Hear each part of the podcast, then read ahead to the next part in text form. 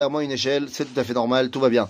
Et nous sommes dans la dernière partie du chapitre 2, Alacha Yud Aleph.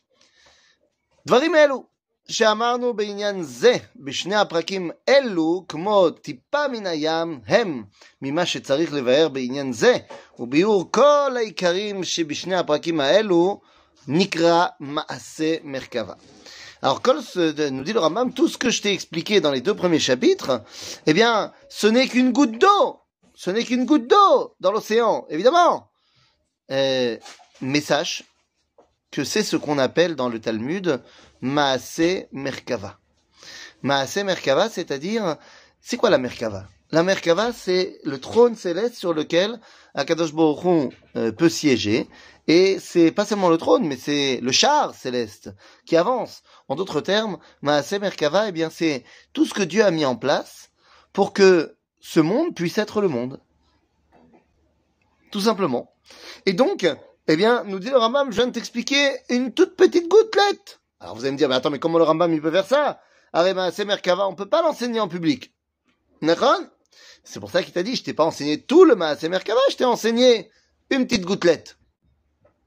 ולכן, dans ההלכה י"ב nous dit, ציוו חכמים הראשונים שלא לדרוש בדברים אלו, אלא לאיש אחד בלבד, והוא שיהיה חכם ומבין מדעתו.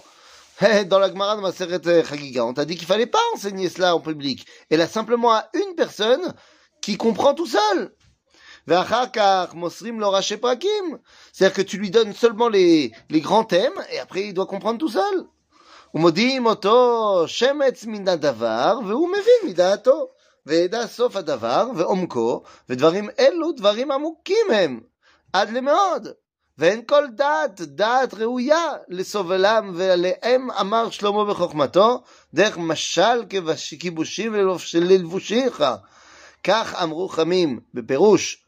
משל זה דברים שהן כבשונו של עולם.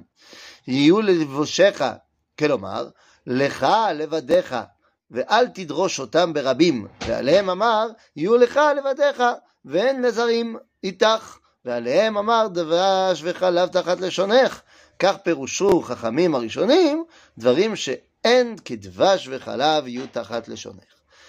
Nous dit le Nachon, je sais que normalement on peut pas enseigner ça à tout le monde, mais d'abord, un, je t'ai enseigné qu'une petite gouttelette.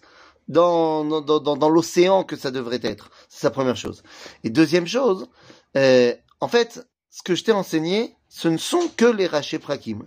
Je ne t'ai enseigné que les, les grandes en-têtes. Après, tu veux essayer d'aller plus loin et comprendre mieux? Eh ben, va plus loin et comprends plus. Donc c'est de ça qu'on parle. Dans ces deux premiers chapitres, le Rambam nous a appris ce qu'on appelle Maasé Merkava, mais pas en entier évidemment, mais simplement pour nous inviter à comprendre plus. Et celui qui comprend pas, eh ben, il comprend pas. Mais tant mieux pour lui, c'est pas grave. Nous dit le Rambam, c'est pas pour tout le monde. Maintenant, dans le chapitre 3 et 4, le Rambam va nous enseigner ce qu'on appelle Maase Bereshit. Et là aussi, ça va pas être une mince affaire. Donc on se retrouve euh, bah, demain. À bientôt les amis.